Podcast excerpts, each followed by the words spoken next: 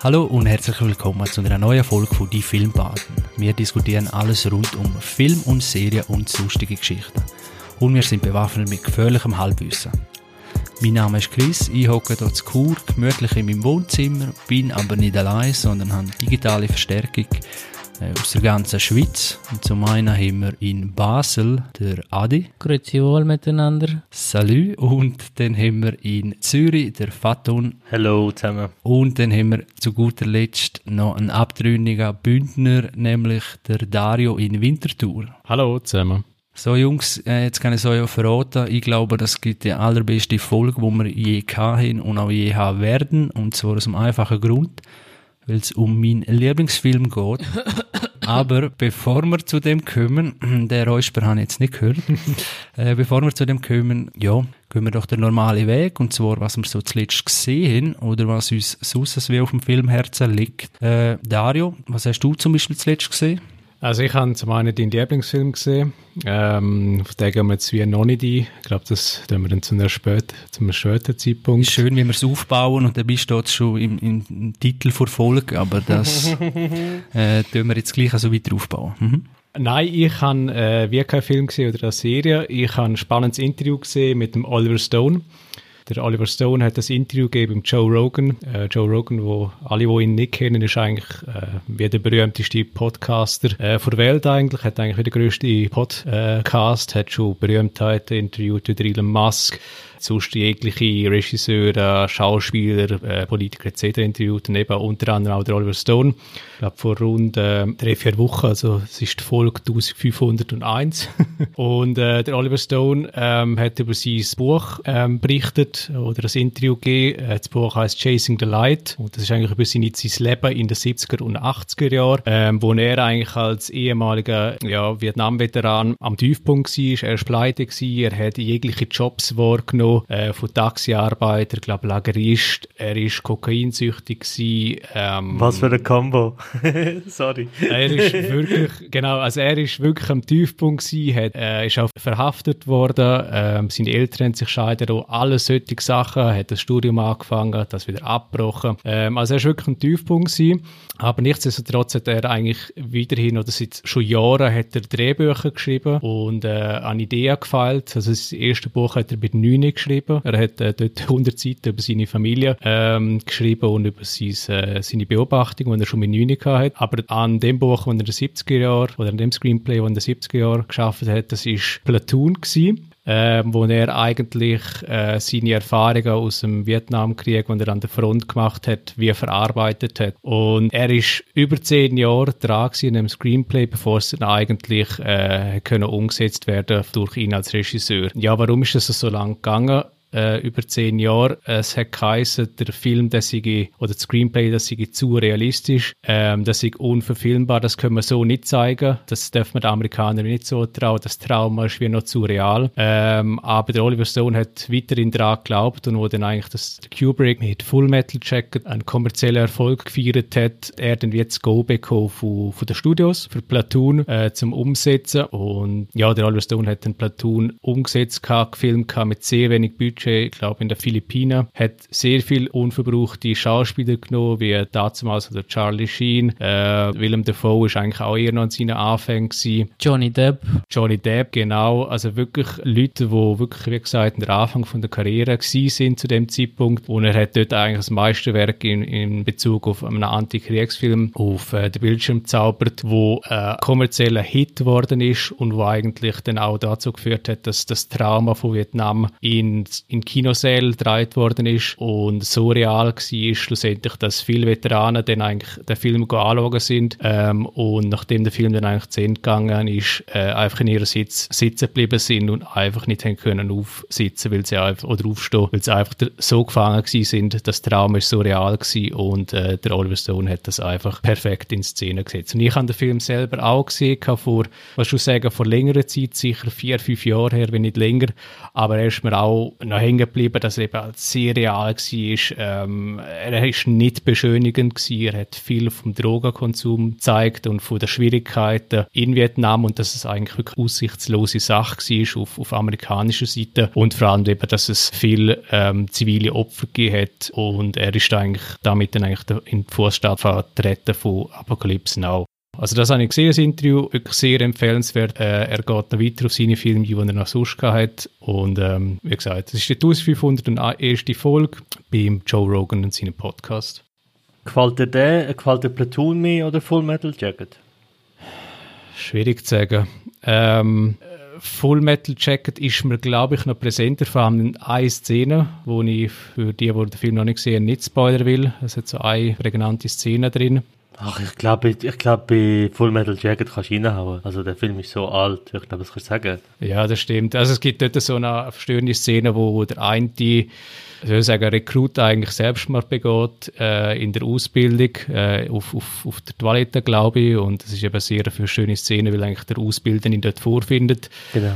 Ähm, ja, und eben, also bei Platoon hat man, glaube was mir dort noch im Sinn geblieben ist, ist eben die Schauspieler, die so überzeugen und so echt ihre Rolle wahrgenommen haben, und eben das gesamte Gefühl von eigentlich Hoffnungslosigkeit kommt im Platoon sehr, sehr deutlich über. Und eben die Beklommenheit und, und das Gefühl von im Dschungel und wir sind eigentlich verloren. Ich finde das noch ein geiler Vergleich, weil ich habe mir jetzt, wenn du es gesagt hast, auch überlegt, so, was ist der Grundunterschied? Bin ein bisschen mehr Full Metal Jacket Fan, der, ist mir ein bisschen mehr geblieben, habe ich auch öfters gesehen und auch das Bedürfnis gehabt zum Schauen. Ähm, bei Full Metal Jackets geht es mehr um die Bilder, um die Stimmung, um die Situation. Bei Platoon sind wirklich die Charaktere, die einem sehr nahe kommen, die sehr realistisch, sehr, sehr facettenreich und tief sind. Das ist schon. Aber das weiß man, ich glaube, Kubrick hat ja oft gesagt, dass er Schauspieler für ihn nicht wichtig sind. Also er hat äh, ähnlich wie Hitchcock gesagt, es darf im Film überhaupt nicht um die Schauspieler gehen, sondern um alles andere. Aber ja, das stimmt. Mhm. Ja, und vielleicht noch ein letzter so lustiger Trivia-Punkt oder interessanter Trivia-Punkt zum Oliver Stone. Ähm, er ist an die Filmschule gegangen in den 70er Jahren in New York und äh, einer von seinen ersten Lehrern war der Martin Scorsese. Ähm, ich glaube, das hat ihn irgendwie wahrscheinlich prägt, hat ihn als Filmemacher eigentlich wie schon auf seine Filme, wo, wo er dann eigentlich später realisiert hat, äh, wie soll man sagen, geschult. Und er hat dann wirklich aus meiner Sicht sehr coole Filme rausgebracht äh, oder weitere coole Filme rausgebracht, wie JFK, äh, Wall Street, Any Given Sunday. Und was auch noch cool war, er ist äh, Drehbuchautor für Scarface und hat dann eigentlich zusammen mit Brian De Palma äh, aus meiner Sicht einer von den Klassikern in Bezug auf ja, wie soll man sagen, Mafia- und Drogenfilm, also Drogenverbrecherfilm rausgebracht. Äh, also Stone zusammen mit De Palma und eben mit Scarface. Dazu soll es jetzt ein Remake geben, und zwar die Coen-Brüder ein Drehbuch geschrieben. Das klingt auch sehr interessant, ja. Könnte mal ein gutes Remake geben, ja. Zwei kleine Sachen. Äh, Anekdote von Full Metal Jacket, egal wer, glaube Militär macht in der Schweiz oder gemacht hat, äh, spätestens bei Grundausbildung gehen dann so die, oder dazu mal noch Audiodateien, mittlerweile kannst du einfach den YouTube-Clip äh, Clip schauen auf dem Handy, äh, vor Szenen, wo der Sergeant natürlich alle zusammen schießt. Ich glaube, ist der Sergeant. Äh, das ist, ja, so etwas braucht man im Militär, weil dann sieht man, aha, andere, die werden richtig zusammengeschissen und zwar nicht so wie in der Schweizer Armee, sondern wie in der US Army. Äh, das ist so zum Beispiel eine ikonische Szene, die wahrscheinlich auch jeder kennt. Äh, die andere Frage, habt ihr Jarhead gesehen mit dem Gyllenhaal oder Gillenhall? Yes.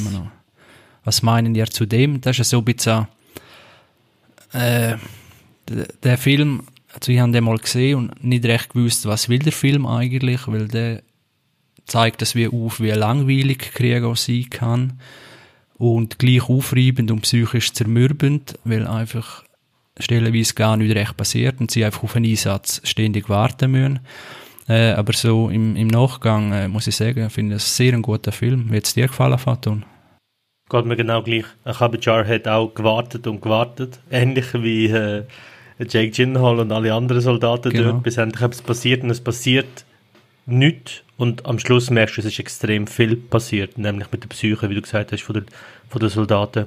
Äh, ist ein Kriegsfilm, der mm, anders ist und mir sehr gefallen hat. Doch. Gut, gut. Dann, äh, kannst du, was hast du zuletzt gesehen, Faton? Äh, ich habe ähm, das Meisterwerk Equalizer 2 angefangen. Boah, jetzt aber. Hey, nein.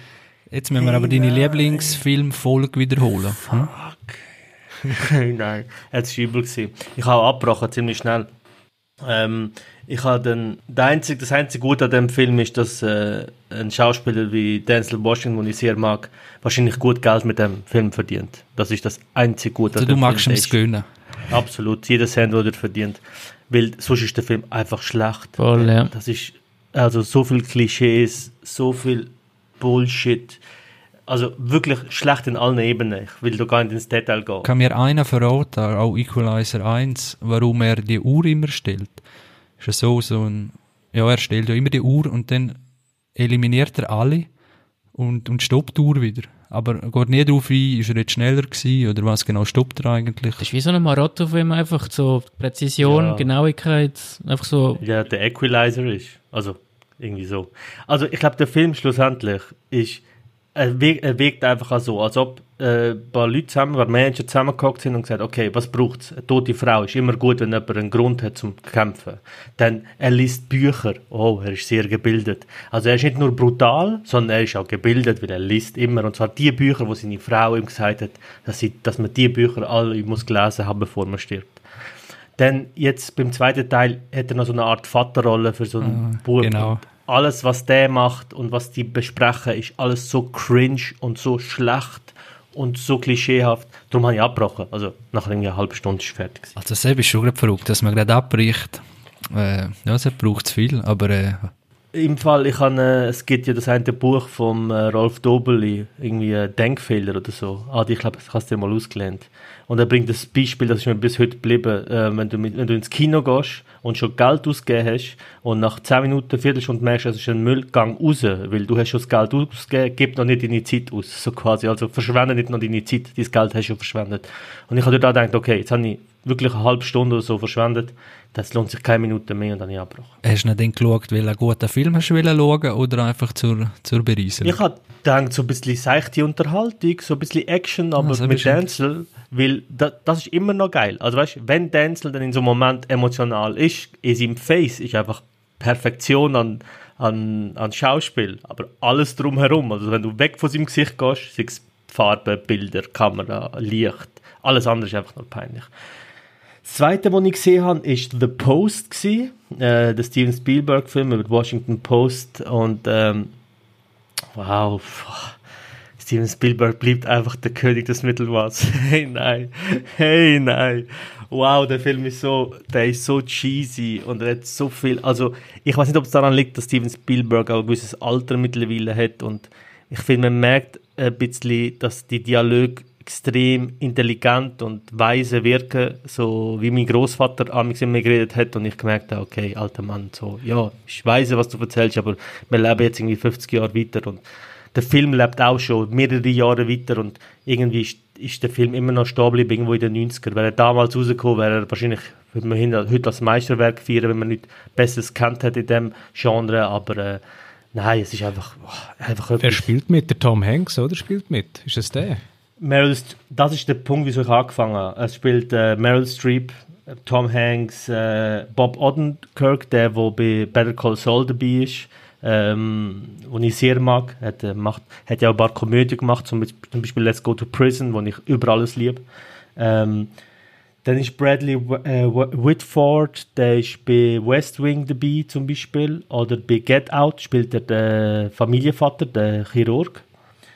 Ähm, also es ist wirklich gut besetzt und äh, was er gut macht, der Film, ist, ist sehr viel One-Take, also es wird vieles so einem One-Take gezeigt, also es sind keine, ich meine, es ist ein Polit-Thriller, irgendwie passt es auch nicht, weil es werden so Ordner vom Taxi ins, ins Haus dreht und das ist immer One-Take. Irgendwie hat das was Ästhetisches, was geil ist. Und, äh, aber dann sonst ist der Film auch, also, pff, ja. Aber passt zum Thema, was der Dario angesprochen hat, im Vietnamkrieg, weil es geht ja um den Vi- Vietnamkrieg schlussendlich dort auch, ja. Genau, ja. Es geht um Nixon und den Vietnamkrieg. Er ist recht neu, darum will ich nicht zu viel spoilern. Okay, es ist eigentlich ein Geschichtsfilm. Ähm, also, ich glaube, Steven Spielberg-Fans werden das äh, lieben und äh, jeder mit, wo nicht Steven Spielberg Fan ist, also normal ist, wird ihn hassen, so wie ich. Nein, Hass ist übertrieben, aber es ist einfach Mittelmaß. Es ist halt wie immer. Es ist alles schön, der Sound ist schön, Bilder sind schön, Schauspieler spielen solid. Es hat alles so eine nichts ist schlecht. Du kannst nicht sagen, dass etwas schlecht gemacht wurde. Eben, wie Spielberg halt ist, alles, was so handwerklich ist, da ist er ein Meister, das, da kann ich ihn mit absprechen. Aber alles, was im Film Tiefe gibt, was im Film aneckt und speziell macht, fehlt komplett. Ja, du hast schon recht. Er, macht nicht mehr so gute Filme wie früher, finde ich absolut. Also, das letzte richtig gut, was ich habe, war Ready Player One. Gewesen. Der hat mich richtig gecatcht. Einfach, weil ich aus dieser Zeit komme, mit diesen Filmreferenzen, mit diesen Game-Referenzen.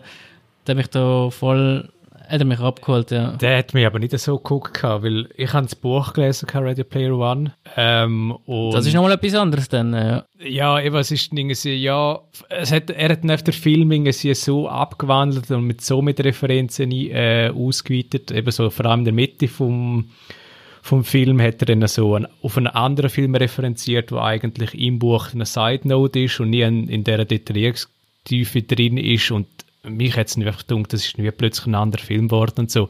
Eben, natürlich Machart und, und äh, das Budget hat der, der, Spielberg immer auf seiner Seite, aber dort hat es mir auch, wie man so sagen, äh, das hätte mir nicht zu ihnen gepasst und was eigentlich der Film sagen will. Und das ist ein Film, der nicht gut altern wird. Äh, weil der ist, also Mit all den Referenzen, ja. Ja, ja, einfach auch um von Machart. Also Ready Player One sind wir am Reden, oder? Genau, ja. Ja, genau. Äh, dort, aber da kommen wir nachher vielleicht bei anderen Filmen drauf, CGI, wie gut altert äh, ja. Ich habe das ja schon beim Jurassic Park gesagt, dass Steven Spielberg eben oft einfach die neueste Technik hat und Blockbuster macht, aber das genau eben, wie du sagst, in meinen Augen sehr oft schlecht altert. Äh, das letzte vielleicht noch, was ich gesehen habe, weil das hat, eigentlich hat mir das am besten gefallen, nämlich die Fire-Doku über das Fire Festival. Ich weiß, das ist schon lang draussen. Hey, und die ist der Hammer. Ich habe die geschaut, äh, wir haben Freunde da bei uns äh, und dann haben wir den geschaut zusammen, weil alle haben ihn gesehen, außer ich und bitte schauen, schauen, du musst ihn sehen und dann habe ich gesagt, okay, gut, ich will den schon lange schauen, habe das gesehen wow, ey, die Doku lässt mich bis jetzt nicht los. Es, es lässt mich nicht in Ruhe. Ich, will, ich kann das nicht verstehen. Äh, vielleicht schnell zum Ausholen, es geht um, es, äh, es geht um zwei, eigentlich um zwei Persönlichkeiten am Anfang. Es ist nämlich Ja Rule, der Rapper, einer von den erfolgreichsten Rappers der 2000er. Ähm, und um, äh, wie hat er geheißen, Billy... Oh, ja, so ein Silicon Valley-Verschnitt, oder? Ja, er heißt ja wie der von äh, McFarland. Mc, McFarland, genau, wie der von Fam der Family Guide. Und es ist so geil, weil die haben, äh, die haben eine Idee für eine App, die recht geil ist, nämlich, dass äh, heutzutage werden Künstler bucht, indem man über einen Vermittler geht. Ich, ich habe mal, hab mal eine Story und gelesen und habe mal gehört von Leuten, äh, die Clubs und Partys veranstaltet haben, dass wenn du zum Beispiel in der Schweiz Popstars hast, weil lange Zeit, hast du müssen über DJ Antoine gehen. Also er hat die Kontakt gehabt. Und äh, das heißt, du hast über DJ Antoine Antoine gegangen und hast gesagt, ich will 50 Cent oder äh, Madonna oder wer auch immer in die Schweiz holen. Und er hat vermittelt und hat natürlich eine Vermittlungsgebühr bekommen, damit unglaublich viel Geld gemacht. Und die haben die Idee gehabt, dass dieses Dirty Business äh, mit der Vermittlung über eine App gesteuert wird, in dem jeder Künstler der eine App kann sein und du als Veranstalter ihn kannst anfragen. Also du hast eine App mit Künstlern, Beyoncé, Drake, äh, ja, einfach so Künstler. Du wählst sie an und sagst, hey, ich habe ein Konzert, äh, ich habe ein Festival, das ist die Gage, die ich dir zahlen. Und dann kannst du wie anfragen und der Künstler kann sagen ja oder nein. Und sie bekommen eine kleine Vermittlungsgebühr. Und das ist extrem gut angekommen, ähm, auch bei Investoren und Firmen. Und im Meeting, wo sie da darüber geredet haben, was die App als nächstes soll können, hat ein Mitarbeiter gesagt, hey, wir müssen doch ein Festival machen. Und äh, Billy McFarlane ist so begeistert von dem, dass er das Festival macht. Und ab dem Moment geht ja alles schief, was kann schief gehen. Und um vielleicht das, was der Gedanke, der am Schluss blieb, ist, weil ich finde, wer, noch, wer die Doku noch nicht gesehen hat, unbedingt schauen, weil es viel zeigt über die heutige Zeit. Ähm, man sagt ja so ein bisschen Classic Millennials, Visionen und Ideen, aber sobald in der Umsetzung ist, ist over. Und der extrem amerikanische Gedanke, wir schaffen das. Auch wenn es unmöglich ist, wir schaffen das. Und das, was eigentlich der Ami Amerikaner auszeichnet, dieses Glauben, dieses, das, was ich könnte mitbringen, nämlich Einstellung immer da haben, auch wenn sie am Ende sind, einfach weitermachen, weitermachen, äh, ist dort einfach die Katastrophe. Und was mich bis heute nicht loslässt, weil das Festival ist ja komplett gescheitert. So weit, dass sie äh, äh, nicht, also dass die Leute zu wenig Platz zum Schlafen hatten, zu wenig zum Essen hatten. Das ist wirklich ein Chaos gewesen. Äh, die Idee war, das, das äh, edelste Festival aller Zeiten zu machen und am Schluss hat das Festival nicht einmal können mit einem Festival in der Schweiz, irgendein kleines Festival mithalten. Wir sind mal Grundlagen wie WCs und Essen äh, können. Also das Problem ist ja eben, dass es das auf einer, auf einer abgelegenen Insel hin will machen, oder? Und das ist unmöglich, um, um dort die Infrastruktur herzukriegen. Also weißt, ich bin kein Experte, ich glaube, dass alles extrem schwer wäre. Es wäre schlussendlich wahrscheinlich irgendwie schon möglich gewesen. Ja, es in, in der Doku sagen sie eben nicht, weil sie noch Experten noch gefragt oder andere Veranstalter. Ja, sie fragen Veranstalter. Und die haben gesagt, unmöglich. Mit das schon, aber es gibt zum Beispiel Hotels. Es gibt äh, auf Inseln gibt's, äh, Hotels und es gibt Möglichkeiten, 100 oder 1000 Leute oder 500 Leute unterzubringen. Also, wenn du das kleiner gemacht hättest. Also, aber es hat eben kein Hotel gegeben auf der ersten Insel. Nein, aber du kannst ja, also klar, die Infrastruktur kannst du sagen, aber ich meine eben, ich war am Festival im Tessin gewesen, äh, in den Bergen, weit weg, da brauchst du Toy Toys und Wasserzufuhr, das war's. Und die haben ja, Wasser haben zum Beispiel ja gehabt, da haben sie irgendwie zwei, was sind das gewesen, äh, unglaublich viele Liter Evian. Das ist ja das Komische, oder? Nicht einfach Wasser, sondern wir brauchen Evian auf der Insel um auf, um auf den Schluss zu kommen, der Gedanke, wo mir am Schluss geblieben ist, was ich bis jetzt nicht verstanden ist, ist der Billy ein Betrüger, weil er hat alle verarschen, das Geld von den Investoren nehmen. Das kann ja nicht sein, sonst hätte, wäre, hätte er schon lange abgebrochen oder wäre abgehauen mit dem Geld. Aber er hat ja bis am Schluss, bis die Gäste gekommen sind, ist er ja dort gewesen. Oder hat er wirklich geglaubt, er schafft das? Soll, was, ich, dir, soll ich dir ganz klar eine Antwort sagen? Nur noch schnell, was ich mir nicht vorstellen kann, dass er das geglaubt hat, weil so dumm ist er nicht. Das, so dumm kannst du nicht sein sein. wenn man ihm folgt und zulässt und wenn man die Leute um ihn herum sieht, alle, die interviewt werden, sind das alles sehr schlaue Köpfe und das will nicht in meinen Schädel Aber du musst auch schlau sein, zum betrügen können, oder? Der genau gleiche Argument kannst du Mike Shiva anbringen. Ja, aber Mike Shiva macht Kohle. Glaubt er selber dran oder nicht? Und du siehst am Schluss vor Fire, am Schluss vor Fire, Doku, äh, dort wird ja nochmal, ich glaube, sie, äh, ist ein bisschen länger her, wo, wo sie gesehen haben, aber sieht man ja, dass er wieder ein neues Geschäft oder etwas aus, aufzieht und auch wieder betrügt. Ja, und dort macht es wieder Sinn, weil er nimmt eine andere Person. Ja, aber einmal Betrüger, immer Betrüger. Ja, aber wenn du betrügst, um Geld zu machen, wie Mike Shiva, dann kann ich das absolut also verstehen. das ist das Business, verstehst du? Das ist halt, das gibt's. Also, weißt, Leute betrügen, Leute linken, äh, da, kann, weißt, da kannst du wie tief gehst du in einer Ebene. Ich habe letztens gelesen, dass Migro und Coop für Bioprodukte sie teurer einkauft, aber äh, die Marge auf einem Produkt einfach dreimal höher ist als auf normale. Also, sie, sie, also das ist auch, irgendwo ist das auch Betrug. Sozusagen, die Leute, die sich Bio kaufen, die nehmen wir jetzt aus. Also jetzt, Betrug jetzt nimmst du aber der Dreh. Heina, zack, jetzt sind wir bei der Bio gelandet. Ja, nur zum Beispiel, als Beispiel geben. Also Betrug geht auf sehr vielen Ebenen und Unternehmen, selbst hochseriöse Unternehmen wie Migros und Coop gehen so weit, bis es geht. Und das mit dem, was er nachher gemacht hat, mit der Kreditkarte, oder was ist das? Nein, es ist so ein Service so eine, für so eine Tickets Club und so. mit einer Karte, wo man eigentlich ja, nicht recht hätte können, einfach Das ist ja das vorher gewesen. Nachher ist ja das gewesen, dass er äh, quasi äh, E-Mails verschickt hat, du kannst Tickets für Events und so weiter haben. Dort habe ich es ja noch verstanden, weil dort hat er auch offensichtlich betrogen hat Geld genommen. Aber da, bei dem Fire Festival, hat er ja nach irgendwie, sie haben irgendwie zwölf Wochen Zeit gehabt, nach sechs Wochen haben sie 26 Millionen Schulden gehabt. Ja, aber er hat es niemandem gesagt und allein das ist dann schon gut in Betrugsrichtung, dass er dann wieder Aufträge vergibt und und und und das Geld gar nicht hat. Und er weiß, dass zu dem Zeitpunkt ist ganz klar Betrug. Es gibt gar keine Diskussion. wenn du, wenn du, wenn du ohne Geld Sachen äh, einkaufst, dann, dann ist das nicht legal eigentlich, oder? Hätte er mit dem, mit dem Geld sich selber Häuser gekauft und, weißt so Papier, dann hätte ich es verstanden. Bei ihm ist einfach ein zwanghaftes Verhalten gewesen. Ich glaube, es gibt einfach so Leute, die sich selber nicht mehr spüren und ähm, er hat einfach Zwang... Psyche irgendwo. Ja, und ich glaube, das ist einfach bei ihm ist einfach so eine, eine Wesensverfassung, dass er einfach ein zwanghaftes Verhalten hat. Ähm, er will etwas umsetzen und äh, eben, ich glaube, ihm sieht man das halt und er geht dann halt, er sieht dann wie das Bedürfnis von anderen Menschen nicht und das sieht man eigentlich sehr gut in dieser Doku. Ich, äh, das hat mich bis jetzt, macht mich das noch fertig. Also, der Punkt, wo du sagst, Dario, okay, der, aber dann gibt es doch den Moment. Also, spätestens, wenn ein Tag vorher es regnet und der jeder sagt, hey, wir haben Schlafplatz für ein Drittel von den Leuten, die werden kommen, spätestens dann hörst du auf. Oder sie kommen, sagen wir dann, und dann haust du ab und sagst, okay, oder brichst das Zeug ab. Aber er steht ja noch auf dem Tisch und beruhigt die Leute, weil er immer noch glaubt, das könnte ja funktionieren. Und das will irgendwie nicht. Ja, weil, weil halt so alles zusammenbricht. Und das bist du auch. Und dann, das ist, also, verstehe ich schon, warum man das dann nicht einfach, weil das braucht Mut und das hat er nicht gehabt, um, um das abbrechen. Ich finde, es braucht viel mehr Mut, dir 3000 Leute auf die Insel zu holen und vor ihnen anzustehen und sagen, hey, beruhigt euch, ich weiß, es ist alles scheiße. Der Mut finde ich fast übler, als zu sagen, hey, ich brich das ab, weil das ist over. Siehst du, bei den Kleinkindern etwas zugeben, ist viel schwieriger, als irgendetwas vorlügen. Ja. Jetzt studiert er. ja, du, Nein, wir, müssen ja, noch mal, wir müssen noch mal ein bisschen weitermachen, sonst äh, räumt uns die Zeit auch weg. Der Adi, was hast du zuletzt gesehen?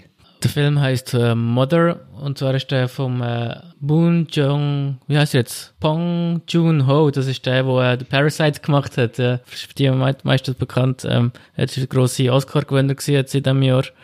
Und ähm, ja, ich habe jetzt so schon vier Filme gesehen, vier oder fünf Filme von dem. Und ich muss langsam sagen, je mehr man sich an den Stil gewöhnt von dem Filmemacher, umso, umso geiler werden die Filme auch. Auch der Film hat mich äh, aus der, aus der vom Hocker gerissen, ja. Und zwar geht es um einen Bub, der ein bisschen ein Bacheli ist, ein bisschen, ein bisschen zurückgeblieben.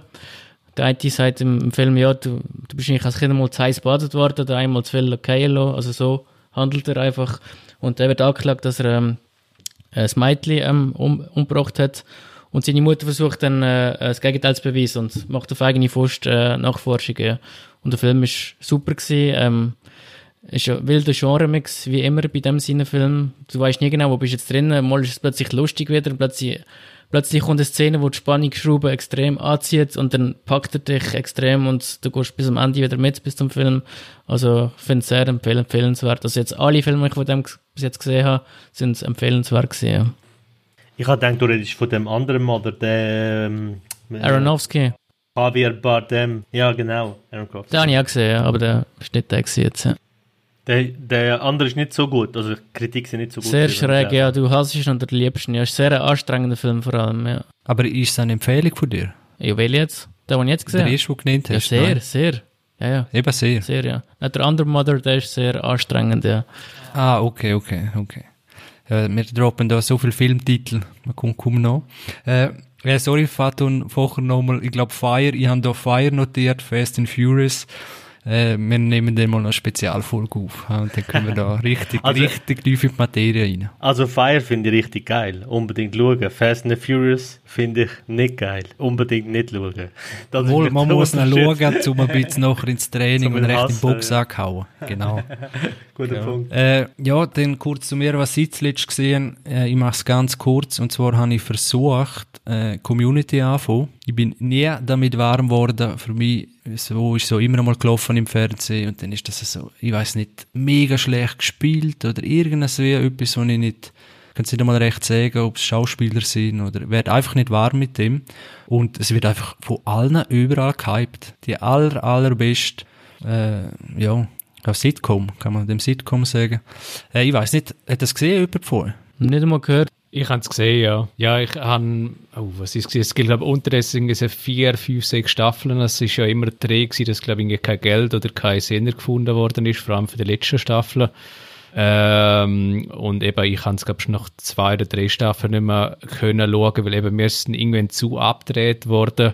Und es ist für mich einfach irgendwie, eben, die Charaktere haben sich nicht, nicht weiterentwickelt. Also wenn, wenn du, wenn du irgendwie eine Comedy-Serie willst schauen, wo, wo ich jetzt persönlich viel besser finde und wo auf Netflix findest, ist Brooklyn 99 finde jetzt persönlich viel besser, ist eine Polizeiserie, ähm, wo aber sehr coole Charaktere und sehr gute Schauspieler, viele Comedians auch mitspielen und einfach eben, also es ist einfach lustig und äh, im gleichen Zug gibt es auch Parks and Recreation, was äh, so ein Staffel 1 ein auf The Office gemacht hat, ähm, zu sehr dann eigentlich das ich hätte kopieren in Staffel 1, dort noch nicht so lustig war, aber dann ab Staffel 2 nimmt es so extrem an Fahrt auf, für insgesamt, äh, glaube sechs Staffeln. Und äh, eben die beiden Serien, eigentlich Brooklyn 99 und Parks and Recreation, sind, glaube ich, jetzt irgendwie auf einem 8 oder auf einem 8,5 bei dabei. Ähm, und das ist für eine Comedy-Serie extrem hoch ähm, ja, zu, zu werden. Und ich muss sagen, ja, die Wertung ist noch gerechtfertigt.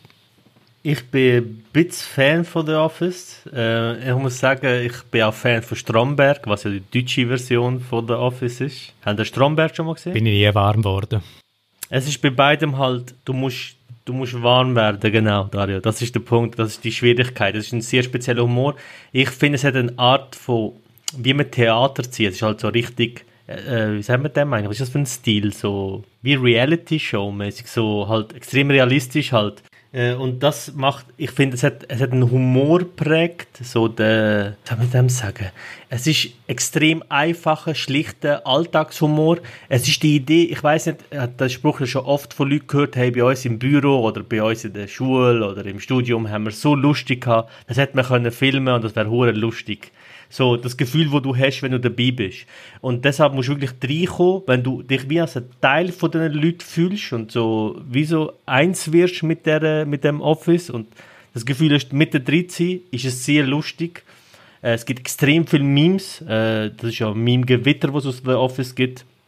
Und auch von Stromberg äh, es extrem viele lustige Alltagssituationen gibt. Aber ich kann voll nachvollziehen, dass es äh, auf, eine Art auch voll Nische, dass es äh, Leute nicht reinkommen oder nicht gefällt. Also bei Brooklyn Nine-Nine habe ich genau das Gleiche wie bei Community. Es ist es wie, bin auch nicht warm geworden. Ich weiss. Es ist so, so künstlich alles. Äh, aber ja, wenn man, wenn man dort reinkommt, dann, dann ja, hat man ganz viel eben Office und, und weitere, wo der Humor sicher sehr gut aufnimmt. Äh, Jungs, die Zeit rennt uns ein bisschen davon. Wir schauen fast ein bisschen traurig. wir haben schon Halbzeit. Und äh, ja, jetzt kommen wir, glaube zum Thema, zum Hauptthema Verfolg. Und zwar, ja, wie soll ich das einleiten?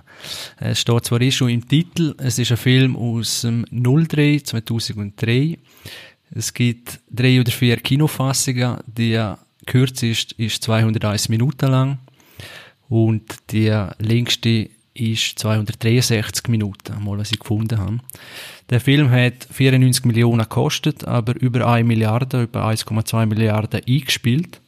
Äh, das muss man auch mal noch schaffen. Ist von Peter Jackson und ist natürlich Herr der Ringe. Und zwar die Rückkehr des Königs, Teil 3 der Trilogie. Und ja, jetzt habe ich eigentlich alles gesagt. Ich meine, wenn wir gar nicht mehr diskutieren, das ist der beste Film.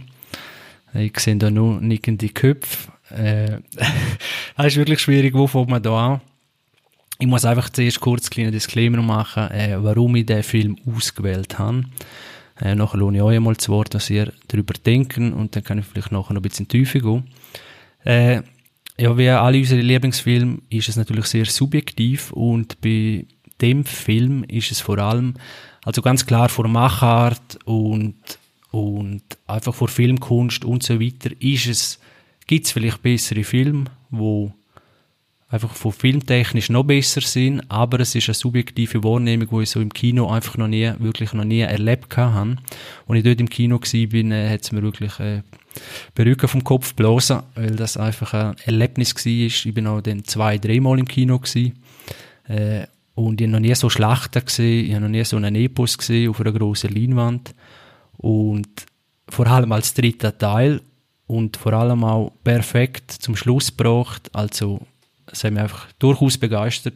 Darum äh, liebe Film, wegen genau so Film, wegen so Erlebnis, wo man gar nicht recht kann beschreiben, an was allem, dass es genau liegt. Es, ist, es ist einfach das Gesamtpaket und äh, es ist einfach ein Epos in, in, ja, in jedem Detail. Jetzt würde ich sagen, äh, ja, hat euch auch so gut gefallen wie mir.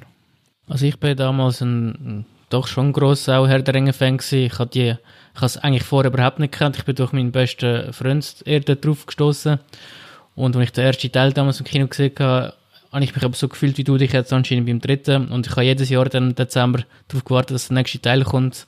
Und ich habe auch damals den dritten Teil super gefunden. Er hat mein, mein Durst nach Schlachten hat er mir voll komplett gestellt. Ich bin zufrieden gewesen, wie nichts.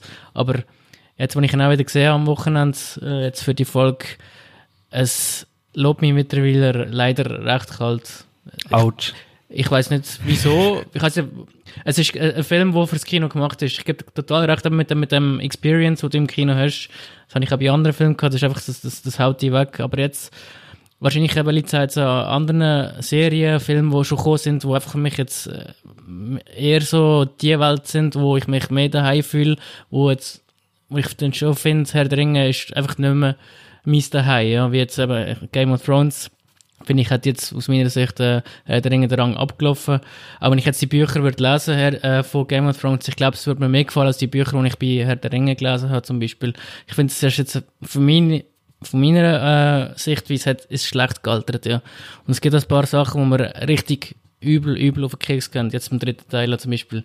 Jetzt auch der Frodo zum Beispiel. Das ist so ein Pissen-LK. Da kommt man so auf den Sack. Am Schluss. Danke. Am Schluss. Sind wir bei Four Angry Men gelandet? Nein, nicht, nein, nein, nein, jetzt natürlich nicht. Aber ich, ich hatte die Wut jetzt nicht zurückgehalten, weil am Schluss, schon damals im Kino ist es aber auch gesagt, ich dachte, hey, jetzt geh einfach den verdammten Spalt ab und verreck. Weil eigentlich sollte in ganz Mittelerde, das hat nur eine Statue von dem Samwise Gamgee rumstehen, weil das ist eigentlich der, der ganz hands down, das ist, das ist der Held vom Film, ja, und nicht der Frodo, ja. Das kommt mir extrem auf den Keks, ja. Ich erkläre dir nachher warum, aber äh, mir ist es gleich gegangen. Aber ich erkläre dir, warum das so ist. Das wäre mit jedem anderen Schauspieler passiert. Natürlich, ich meine es nicht wegen dem Schauspieler. Und ich sage auch, der Film kann sicher nicht dafür, weil es basiert auf einem Buch und das Buch ist ja so geschrieben worden und geht auch so aus. Das ist, kann man im Film jetzt nicht schlecht schreiben. Das ist eine Geschichte selber eigentlich, ja. Und ähm, was mir auch nicht so gefallen hat, was ich jetzt eben bei anderen Serien besser finde, ist, äh, das ist schon der, der Tolkien hat sich zu Herzen nehmen mit dem Kill Your Darlings. Ich habe es einfach nicht eingesehen, dass über neun Stunden lang nur der arme Säckel Boromir ins Gras bist, als einziger von all diesen Gefährten. Und das war's, ja. Auch Friede, Freude, Eierkuchen gehen alle durch die hohe Geschichte durch, wo es so dramatisch ist, dass... Hey, aber eine Unsterblichkeit wird aufgeben für eine Liebe. Hast du das auch noch mitgekriegt? also, äh, ja, das ist etwas anderes. Nein, ich verstehe es komplett. Also ich müsste jetzt da Fahne völlig für den Film hochhalten für die Meinung von Chris. Also Mach das, ja. Die haben kein das. Geld äh, zahlt, die haben einfach droht. Genau. Nein, nein, also ich, ich sehe es komplett anders. Ähm, also ich bin äh, pro Herr der Ringe 3. Ähm, vielleicht kurzer Disclaimer, ich habe äh, Herr der Ringe gelesen, ich habe Silmarillion gelesen, ich habe das Buch der verschollenen Geschichten gelesen. Also ich habe äh, noch weitere Bücher vom Tolkien. Also ich äh, habe mich da wie eingelesen, sagen wir, in die Welt von, äh, vom Tolkien. Und ich muss sagen, für etwas, was äh, als unverfehlbar gelten hat, für, seit Jahrzehnten eigentlich, hat der Peter Jackson eigentlich da ein Meisterwerk abgeliefert über, ich keine Ahnung, über zwölf Stunden. Er hat ein Universum aus dem Boden gestampft mit, äh, mit einem passenden Schauspieler. Irgendwie, ich kann mir jetzt keine andere Schauspieler vorstellen für die Charaktere, wo sie widerspiegeln in der Geschichte.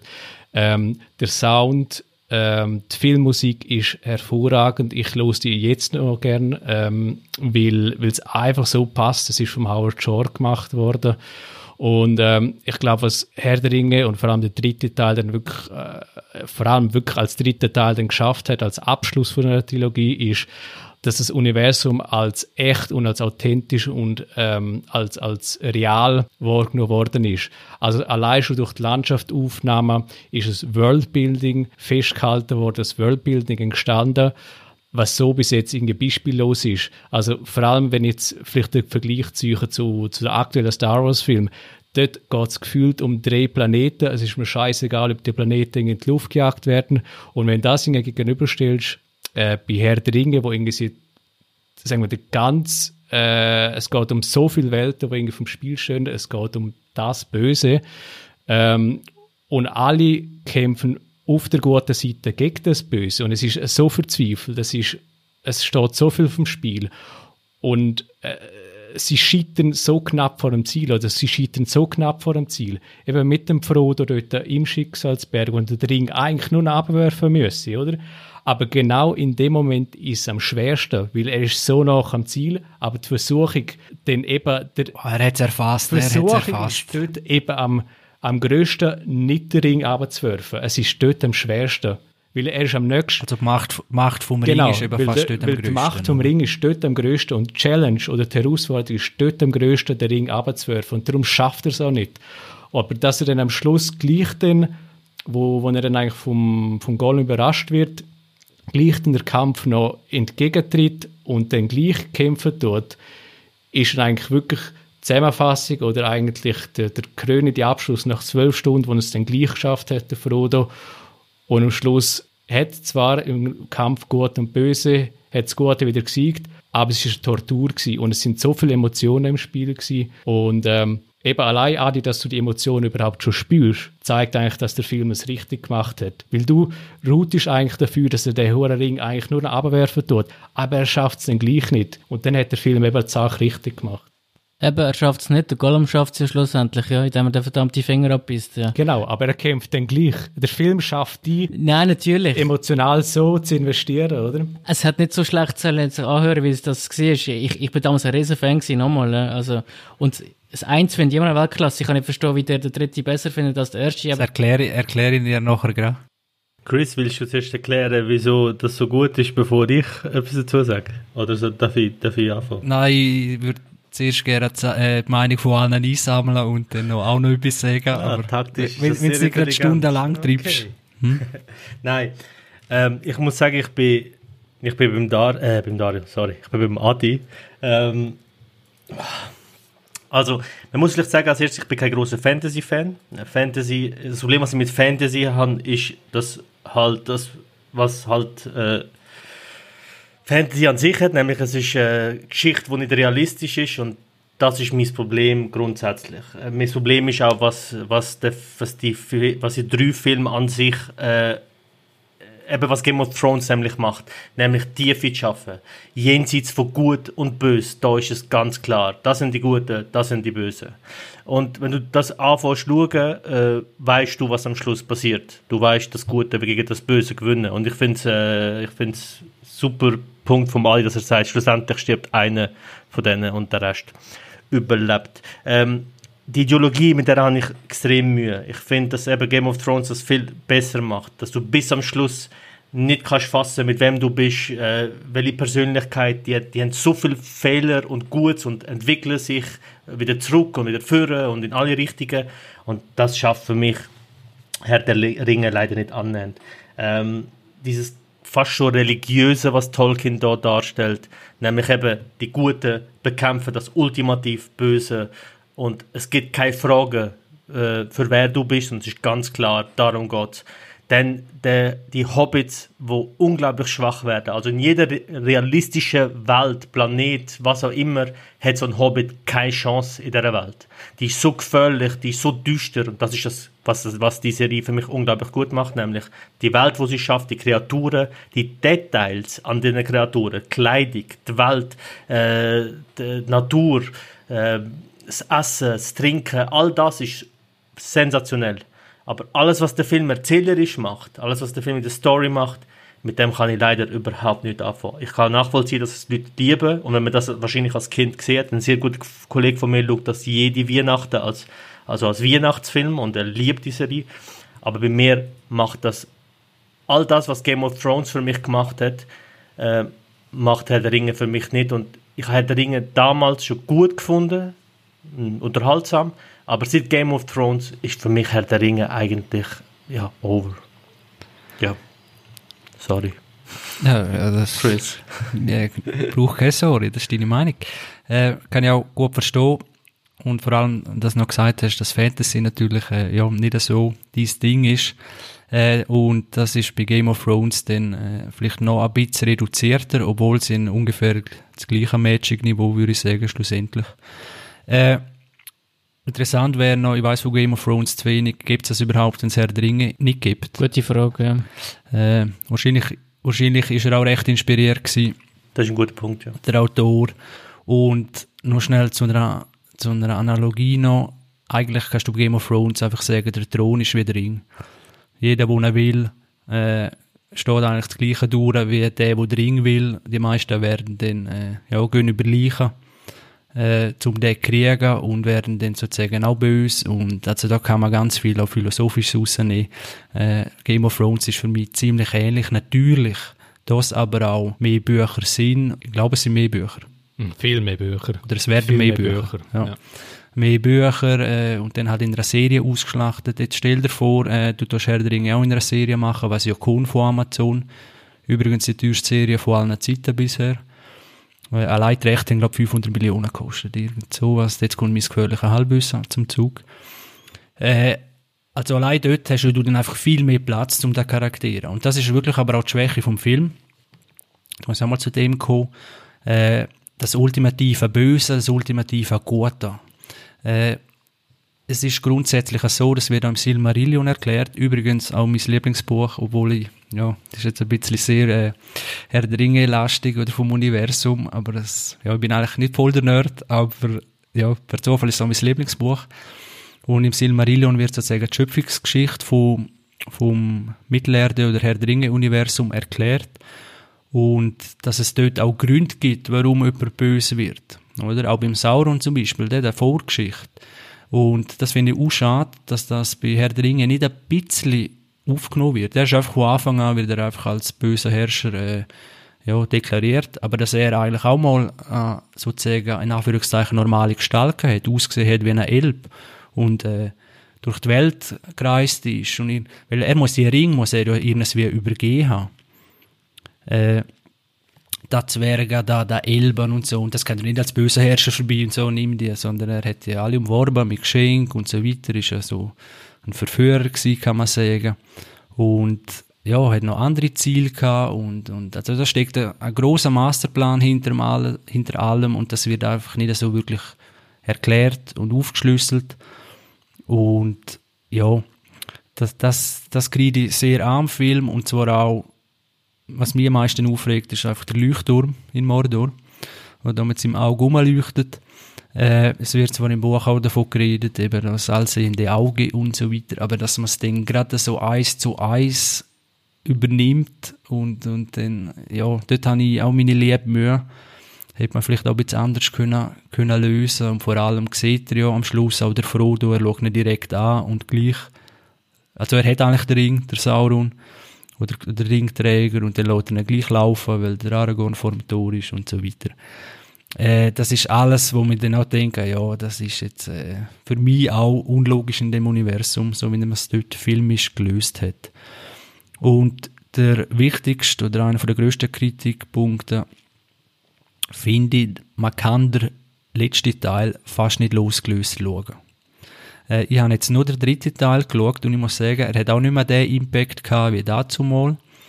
Äh, ist natürlich auch Nostalgie verklärt und alles, aber es ist wirklich, du hast wie die, du brauchst die sechs Stunden vorher, du musst das Leid, musst du, oder, oder die Sieg, die sie errungen haben, das Leid, das sie erfahren haben, das musst du durchleben mit den Charakteren, dass du am Schluss voll auszahlt kriegst, die Emotionen.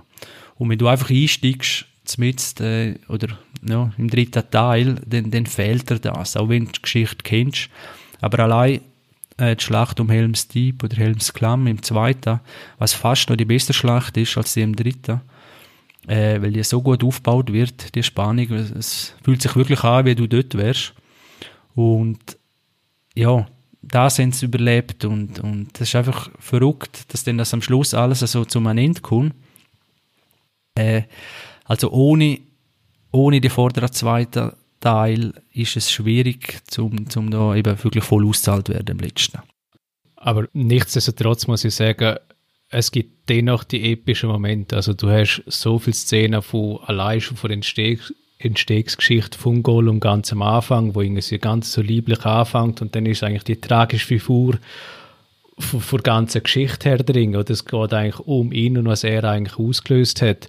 Und es gibt eine Szene eben von, natürlich von dem Angriff von, äh, von Rohan, also quasi eben dort, wo die Pferde angreifen über den Hügel.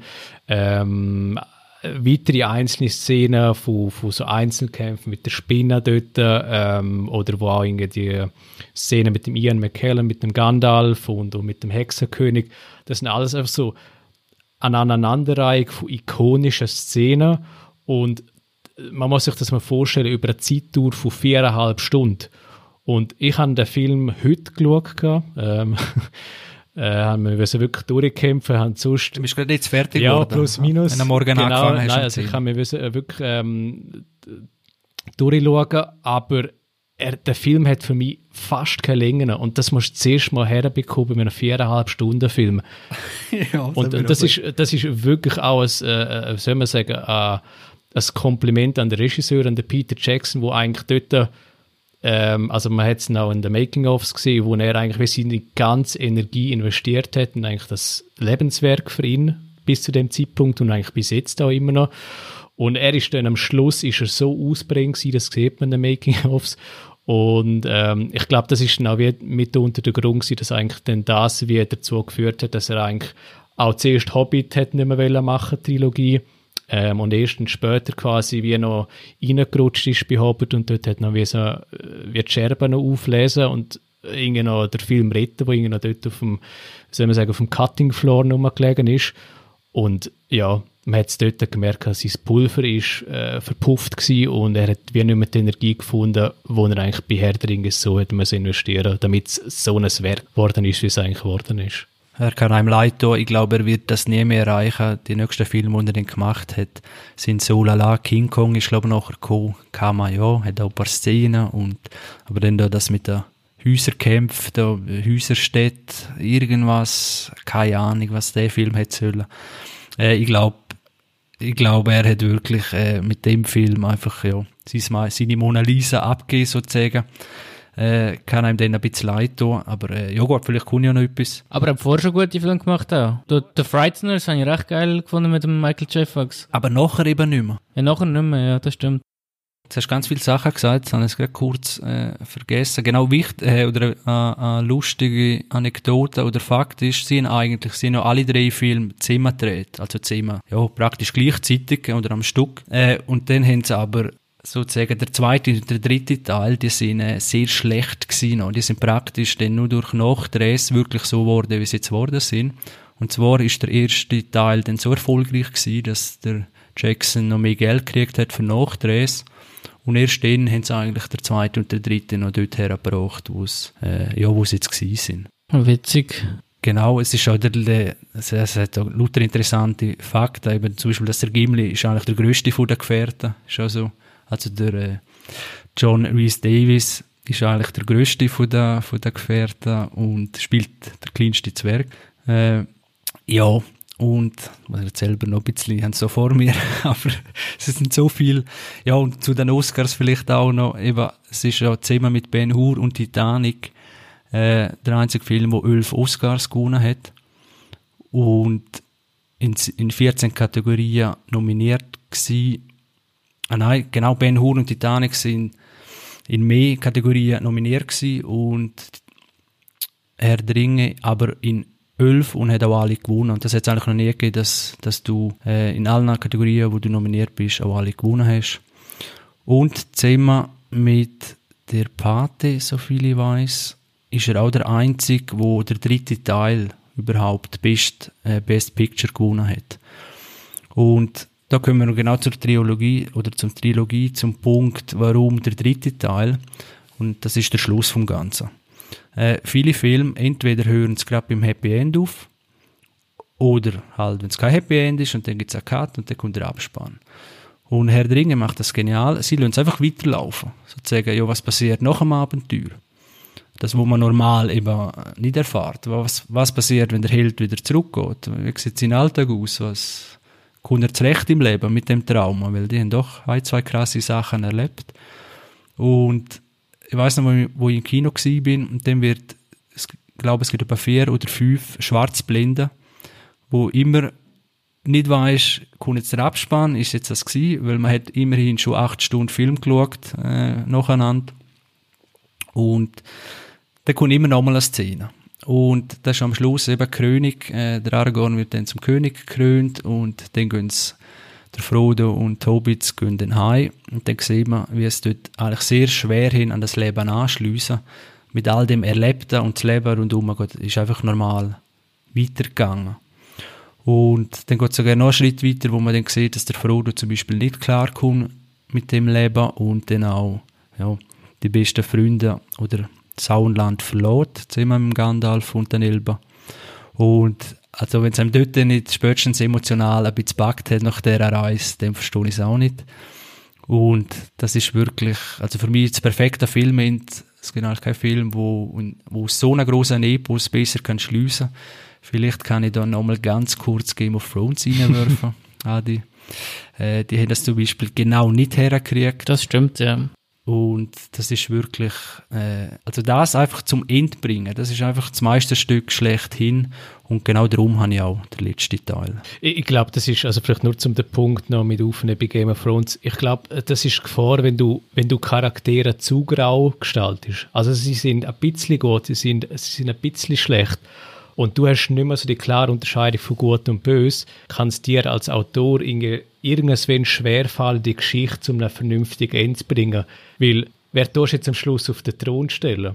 Und ich glaube, das ist wie, das ist jetzt die Schwierigkeit ähm, bei Game of Thrones und ich glaube, das sind, klar, es ist natürlich in, in, in Serienform oder TV-Serienform ist es schwer gefallen, den Drehbuchautor irgendwie zu finden, aber ich bin überzeugt, dass der George R. R. Martin sehr seine liebe Mühe haben wird, das Buch zu einem vernünftigen Ende zu bringen, weil es wird einen Grund haben, warum er so lange braucht, äh, die Bücher fertig zu schreiben, weil er wahrscheinlich selber auch nicht gerade weiss, hey Scheiße, wie bringen die Bücher sind.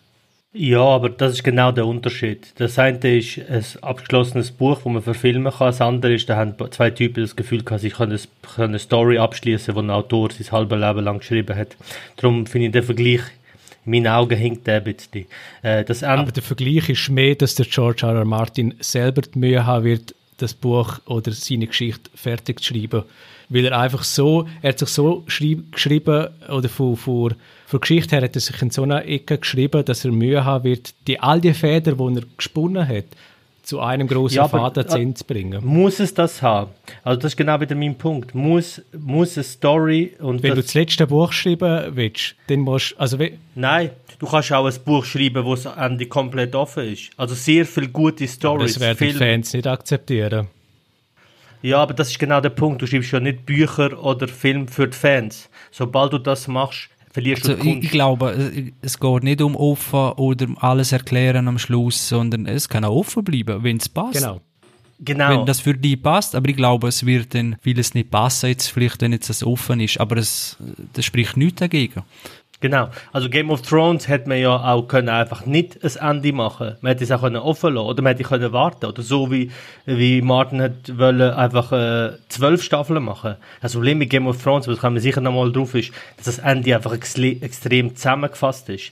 Was dort passiert, ist nicht so das Problem, so wie es dargestellt wird, nämlich in extrem schneller Zeit wird etwas abgeschlossen. Würdest du das erzählen, wie du bis jetzt sechs Staffeln, sechseinhalb Staffeln lang erzählt hast, nämlich absolut nachvollziehbar, wieso sie sich entscheiden, wie sie sich entscheiden, dann hätte ich nicht das Problem damit. Aber ich glaube, das ist eine andere Folge. Nein, aber ja, das ist eine andere Folge. also ich bin kein, ich bin also ich, ich bin kein Writer so. Ich finde, meine absolute Lieblingsserie, Soprano, finde ich, löst das perfekt. Wer das noch nicht gesehen hat, ich glaube, der Adi ist noch dran, darum will ich es nicht spoilern, und viele das noch nicht gesehen hat. Aber ich finde, so kann man zum Beispiel eine Serie beenden. Und das ist eine, äh, eine, sehr spezielle Art und Weise, aber sehr viel mehr näher am Realismus. Und da sind wir am Anfang, wo ich gesagt habe, wahrscheinlich ist es einfach auch, weil es auch Fantasy ist. Ich habe mit das Ende vorher der Ringe, finde ich, gelungen, aber auch mir nicht, muss ich sagen. Also. Was für ein schönes Schlusswort. Wow, nein, sag noch etwas, damit ich jetzt das letzte nein, Wort habe. Genau Leute werden so mich schon hassen, weil ich hey, nein. nein, ich glaube, äh, ja, wir müssen einfach langsam zum Schluss kommen. Äh, aber ich glaube, ich tue das auf die Liste. Ich habe da noch so viele Fakten rausgeschrieben und sehr interessante Sachen. Zum Beispiel, dass der Peter Jackson den fertigen Film erst im Kino gesehen hat. also mal der dritte Teil. Äh, sieht man auch in der Making-of, es sind so einzelne Szenen am Umwerken bis kurz vor dem Schluss, dass er gar nicht den ganzen Film noch gesehen hat, weil es dauert halt auch eine Weile, bis man ihn gesehen hat. Äh, ja, und so weiter.